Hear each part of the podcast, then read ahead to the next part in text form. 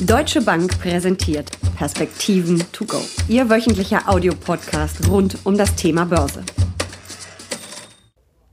Es war keine große Überraschung, aber jetzt ist es amtlich. Chinas Wirtschaft wächst so schwach wie seit Jahren nicht. Der Handelsstreit mit den USA hinterlässt erste Spuren, auch in den Bilanzen der Unternehmen. Wir stecken mitten in der Bilanzsaison. Wir haben schon einige böse Überraschungen erlebt. Es läuft mäßig. Apple hat eine Gewinnwarnung rausgegeben. Hier in Deutschland war es gerade Henkel. Auch bei Tesla und Netflix läuft es nicht ganz so gut wie erwartet. Ja, braut sich da vielleicht was zusammen? Darüber spreche ich jetzt mit Chefanlagestratege Ulrich Stephan von der Deutschen Bank. Mein Name ist Jessica Schwarzer, ich bin Finanzjournalistin. Ja, Uli, was braut sich denn da gerade zusammen? Also ich würde die Zahlen in China nicht überbewerten. Äh, China ist die zweitgrößte Volkswirtschaft der Welt mit einem Bruttoinlandsprodukt mittlerweile von etwa 13 Billionen US-Dollar. Insofern ist es, glaube ich, normal und richtig, dass die Volkswirtschaft langsam weniger wächst. 6,3 Prozent, äh, was wir prognostizieren für 2019, ist immer noch eine ordentliche Zahl. In 2018 waren es ja insgesamt ähm, über 6,5 Prozent, das vierte Quartal etwas schwächer. Ähm, du hast völlig recht, dass die Außenhandelszahlen äh, schwach waren. Da hatte man eigentlich mit Vorführeffekten, Vorzieheffekten gerechnet äh, im Zusammenhang mit dem Handelsstreit und mit potenziellen Zöllen dann ab Januar. Aber auf der anderen Seite waren die Industrieproduktion und die Einzelhandelszahlen in China relativ gut. Also unterm Strich, es sind gemischte Zahlen und ähm, ein Wachstum über sechs Prozent für eine so mittlerweile doch entwickelte große Volkswirtschaft macht mir noch keine Kopfzerbrechen. Mhm. Nur ist es ja so, wir haben es in der Vergangenheit schon immer erlebt, dass die chinesische Regierung und auch die Notenbank immer sehr, sehr schnell gegensteuern. Und auch jetzt ist ja schon wieder, sind Investitionen angekündigt worden in der Radioansprache vom Ministerpräsidenten. Die Notenbanken pumpen Geld in den Markt. Ähm, ist das auch der Grund, warum die Börse so verhalten reagiert? Also es passiert ja kaum was. Man müsste ja eigentlich denken, so schlechte Zahlen, dass es abwärts geht.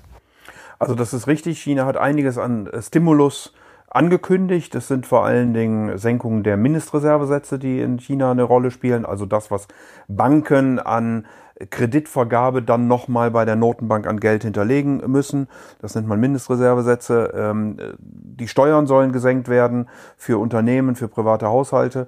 Es wird aber wahrscheinlich noch einiges mehr erforderlich sein, damit wirklich äh, das Wachstum über sechs Prozent gehalten wird. Da gibt es im Moment Diskussionen, wann das denn stattfinden könnte. Äh, vor allen Dingen vor dem Hintergrund, dass die Kommunistische Partei in China 2021 100-jährigen Geburtstag hat. Und da möchte man natürlich unbedingt positive Wachstumszahlen haben. Also könnte es sein, dass auf kurze Sicht die Daten aus China sogar noch etwas schlechter werden. Äh, dann aber der Stimulus äh, über den Sommer im späten Frühjahr erhöht wird und das Wachstum wieder zunimmt. Viel wird ja auch wahrscheinlich davon abhängen, wie es weitergeht mit dem Streit zwischen China und den USA. Eigentlich war da ja zuletzt eher mit Entspannung gerechnet worden. Die Zeichen standen da deutlich auf Entspannung. Aber das kann sich ja schnell wieder zuspitzen. Wir wissen ja, dass Donald Trump nicht besonders berechenbar ist. Was erwartest du da? Das ist eine sehr schwierige Frage, weil ich nicht glaube, dass es am Ende nur über die Handelsbeziehungen oder Handelsvolumina geht. Hier hat China, ähm, was man lesen konnte, in den letzten Tagen große Zugeständnisse gemacht. Man will ja sogar eine ausgeglichene Handelsbilanz mit den USA 2024 erreichen, indem man deutlich mehr importiert. Ähm, man hat äh, verschiedene Bereitschaft signalisiert, Zölle zu senken, äh, mehr zu importieren ähm, und so weiter und so fort. Äh, der Vize-Premierminister Liu He wird ähm, Ende Januar in Washington vorsprechen und dort auf die amerikanische Administration treffen, die ja nicht nach Davos fliegen kann, weil es einen Shutdown gibt. Also insofern hat man dann da die Gelegenheit, über die Themen zu reden. Ich hoffe, dass es vorwärts geht. Ich glaube aber, dass es der eigentliche Grund für diese ganzen Diskussionen die Technologieführerschaft äh, sein wird. Und das sieht man eben an den Diskussionen um Huawei. Die werden sich nicht so schnell auflösen lassen. Und jetzt ganz zum Schluss gab es auch wieder einige kritische Stimmen aus den USA Richtung geistigen Eigentums. Also insofern glaube ich, dass man eine Lösung wird finden können, was den Handel angeht. Allerdings bleiben wahrscheinlich Spannungen, vor allen Dingen, wenn ich auf Technologie gucke und auf geistiges Eigentum. Das heißt, Donald Trump hat einen Teilsieg, einen Teilerfolg mit seiner Strategie schon errungen, aber es wird nicht ganz so einfach, ähm, den totalen Erfolg hinzubekommen. Ich glaube, Donald Trump hat im Moment einfach sehr viele Baustellen aufgemacht. Der Shutdown ist schon eine sehr große Und insofern weiß ich nicht, ob er gewillt ist, hier noch einen solchen Handelsstreit, wo ja auch viele amerikanische Unternehmen sich schon zu geäußert haben und gesagt haben, dass sie davon negativ betroffen sind, noch oben drauf setzen möchte. Deswegen könnte ich mir vorstellen, dass es zumindest eine gewisse Einigung geben wird, äh, dass hier eine gewisse Entspannung signalisiert wird. Das wird der Börse, glaube ich, schon helfen. Aber äh, darüber hinaus wird es sicherlich weiterhin Diskussionen geben um die genannten Punkte. Das World Economic Forum hat ja auch zuletzt in einem Risikoreport davor gewarnt, dass es zu viele geopolitische und geoökonomische Spannungen gibt, also dass zwischen den Weltmächten da wirklich einiges im Argen liegt. Es ist ja nicht nur China und die USA, es gibt ja auch noch andere Krisenherde. Welcher ist da der gefährlichste für die Weltwirtschaft? Also dieses, Handels, dieses Handelsthema ist schon ein, ein großes, weil es ja auch nicht nur die Beziehungen zwischen den USA und China betreffen, sondern die USA ja auch mit den Europäern durchaus diskutieren über Stahl, über Autos. äh, und so weiter und so fort. Äh, NAFTA ist jetzt abgehakt für den Moment, aber wir haben natürlich insgesamt so eine Tendenz, dass man wieder äh, stärker auf sich selbst guckt und glaubt, mit äh, tarifären und nicht tarifären Handelshemmnissen hier sich Vorteile erzielen zu können. Ich halte das für falsch äh, im Grundsatz, äh, aber das ist sicherlich ein großes Thema. Wir werden weiterhin auf den Brexit äh, achten müssen. Ähm, hier gibt es Plan B. Am, auch Ende des Monats, am 29. will das britische Parlament äh, eine weitere Abstimmung dazu abhalten. Es ist, glaube ich, immer noch völlig offen, wohin es tendieren wird. Auf der Insel ist man großer Hoffnung, dass es dann doch zu einem äh, Soft Brexit kommen wird und deswegen reagieren auch die Märkte relativ gelassen, auch das britische Pfund sogar äh, stärker geworden. In Kontinentaleuropa sieht man das, glaube ich, ein bisschen anders. Hier wird eher die Wahrscheinlichkeit für einen Hard Brexit höher eingeschätzt. Äh, wir müssen uns nach wie vor mit den Schuldenständen auf der Welt äh, beschäftigen. Die USA werden ein Haushaltsdefizit voraussichtlich in diesem Jahr von einer Billion äh, US-Dollar hineinlaufen. Ähm, auch in Europa sinken die Schulden nicht wirklich. Ich glaube, dass das alles nicht so sehr ein Problem ist, solange die Volkswirtschaften positiv wachsen. Aber in dem Moment, wo wir ähm, äh, negatives Wachstum sehen, werden diese Fragen evidenter werden und deswegen wird man sich damit beschäftigen müssen. Das kann man jetzt sehr pragmatisch dann sehen, indem man sagt, ich kümmere mich drum, wenn es denn dann soweit ist. Äh, es wäre mir eine Spur lieber, wenn man das vorher angehen würde. Und wir sehen ja jetzt schon, dass die Konflikte schon auch durchschlagen auf die Bilanzen der Unternehmen. Es sind ja viele Prognosen jetzt zurückgenommen worden. Wir haben einige Gewinnwarnungen gesehen. Hat dich das überrascht oder hast du damit gerechnet? Naja, die Finanzkonditionen sind schon deutlich äh, schlechter geworden und wir sehen ja auch, dass der Wachstumshöhepunkt überschritten ist. Insofern hat es mich nicht gewundert, dass wir ähm, Gewinnwarnungen gesehen haben, aber über 70 für den S&P 500 ist schon eine relativ große Zahl für die USA. Auch in Europa hat es äh, ja einige Gewinnwarnungen äh, gegeben. Ähm, es, die, die Gewinnerwartungen der Analysten für äh, die Unternehmen tickern so langsam runter. Ähm, wir hatten beispielsweise in den USA mal eine Zahl von 10% plus stehen und liegen heute irgendwie noch bei, bei, bei 7, knapp 7. Ähm, und die Revisionen sind nach wie vor negativ. Also das wird man weiter beobachten müssen.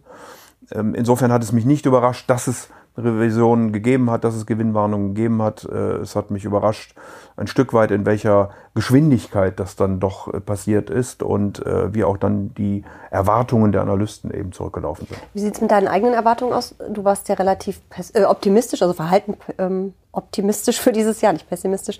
Ähm, hast du deine Erwartungen ein bisschen korrigiert? Ich glaube, wir haben ein, ein wirklich spannendes Umfeld im Moment weil in 2018 die harten ökonomischen Daten sowohl aus der Volkswirtschaft als auch von den Unternehmen relativ ordentlich waren. Ähm, trotzdem hat die Börse äh, sozusagen in vorauseilendem Gehorsam äh, sehr stark Rezession eingepreist. Jetzt werden im Moment die volkswirtschaftlichen Daten eigentlich nicht besser. Ähm, auf der anderen Seite holt aber der Aktienmarkt wieder ein Stück auf, weil er glaube ich, zur Kenntnis nimmt, dass er zu weit gelaufen war im Dezember. Der Dezember ist der schlechteste Dezember seit 1931 gewesen. Also insofern hat der Markt offensichtlich übertrieben und obwohl die Daten jetzt nicht so gut sind, holt der Markt ein Stück weit auf. Ich glaube, dass das zumindest auch noch im ersten Quartal ein Stück weitergehen kann. Ähm, das heißt, wir haben eine wirkliche Übertreibung gesehen. Es war ja auch das schlechteste Börsenjahr seit Ausbruch der Finanzkrise. Ähm, man hat ja fast das Gefühl gehabt, der Markt spielt Krise. Das war ja wirklich extrem. Der Markt hat tatsächlich eine Rezession eingepreist. Also äh, wenn man das sozusagen auf die Stimmungsindikatoren der Wirtschaft umrechnen würde, dann wurden 40 bis 45 Punkte Purchasing Manager Indizes, also Stimmungsindikatoren der Wirtschaft. 50 ist so die Grenze, wo man sagt, äh, darüber ist äh, wachsende Volkswirtschaft, drunter ist schrumpfende Volkswirtschaft. Also hat eine deutliche Rezession eingepreist. Tatsächlich liegen die Zahlen im Moment so etwa bei 52 plus minus. Ähm, und die Erwartung von uns ist sogar, dass es sich etwas erholt. Äh, weil eben wir etwas positivere Signale Richtung Handel kriegen, weil die Hoffnung besteht, dass der Brexit äh, dann doch äh, ordentlich verlaufen wird, weil man mittlerweile nicht mehr öffentlich über die Presse, über Italien spricht äh, und diese Dinge mehr. Also sozusagen die Stimmung deshalb ein wenig besser werden könnte. Ich finde das als Anleger relativ schwierig. Wenn ich mir so einen Tag angucke, Henkel mit einer Gewinnwarnung, die Aktie hat, glaube ich, sieben Prozent zwischenzeitlich verloren. Der DAX ähm, ist aber nur minimal im Minus. Ähm, gleichzeitig kommen eben diese katastrophalen Zahlen aus China. Ähm, also nochmal, ich würde nicht von katastrophalen Zahlen in China sprechen. Ich würde glauben, dass ein rücklaufendes Wachstum in China völlig normal ist. Äh, die Zahlen Einzelhandel, Industrieproduktion und so weiter waren auch nicht so schlecht. Aber es ist genau das, was ich, was ich gerade beschrieben habe. Ähm, es gibt eben es gibt eben Marktdynamiken, die äh, über diese volkswirtschaftlichen äh, und unternehmensbezogenen Zahlen hinausgehen. Das haben wir im Dezember gesehen und das wird jetzt ein Stück weit äh, korrigiert. Ähm, um einen wirklichen nachhaltigen Aufschwung zu haben, müsste ich aber tatsächlich wieder bessere fundamentale Daten erleben.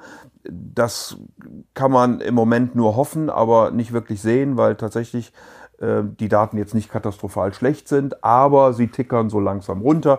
Die Gewinnprognosen der Unternehmen werden nach unten revidiert, die Wachstumsprognosen der Volkswirte für die einzelnen Regionen der Welt gehen, äh, werden etwas schwächer. Ich glaube nicht, dass es eine Rezession gibt. Von daher, wie gesagt, glaube ich auch, dass es durchaus noch äh, für den Moment Aufholeffekte geben kann.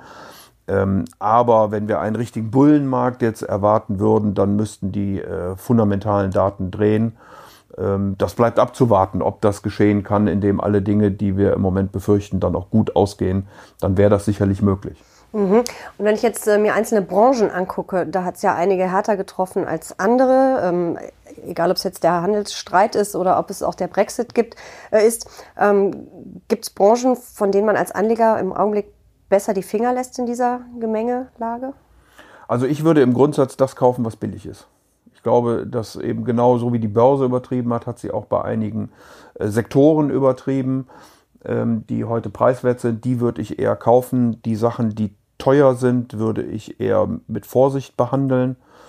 Ähm, ich würde gucken, äh, gerade auch für konservativere Anleger, wo man Dividenden äh, bekommen kann, nachhaltige Dividenden. Ich war manchmal sehen Dividenden auch nur optisch hoch aus und äh, das Schlimmste ist dann, wenn äh, Dividendenzahlungen gestrichen werden oder gekürzt werden. Darauf reagieren Anleger und Aktien meist sehr sensibel. Also insofern würde ich ähm, tatsächlich gucken, was ist preiswert, was hat trotzdem noch ein gutes Management, ein Markt. Ähm, ich wäre bei der Technologie, ich wäre bei äh, Finanzwerten, Industriewerten, also das, was auch jetzt zyklisch einfach zu sehr übertrieben hat und mit der Diskussion um eine Rezession zu tief gefallen ist. Äh, die Technologie würde auch für mich dazugehören, wo ich glaube, äh, hat man auf diesem Niveau wieder durchaus Chancen. Wunderbar. Vielen Dank für diese Perspektiven to go. Aber sehr gern. Nächste Woche geht es bei Perspektiven to go um die Dividendenstrategie. Denn mit der Hauptversammlung von Siemens startet die diesjährige Dividendensaison.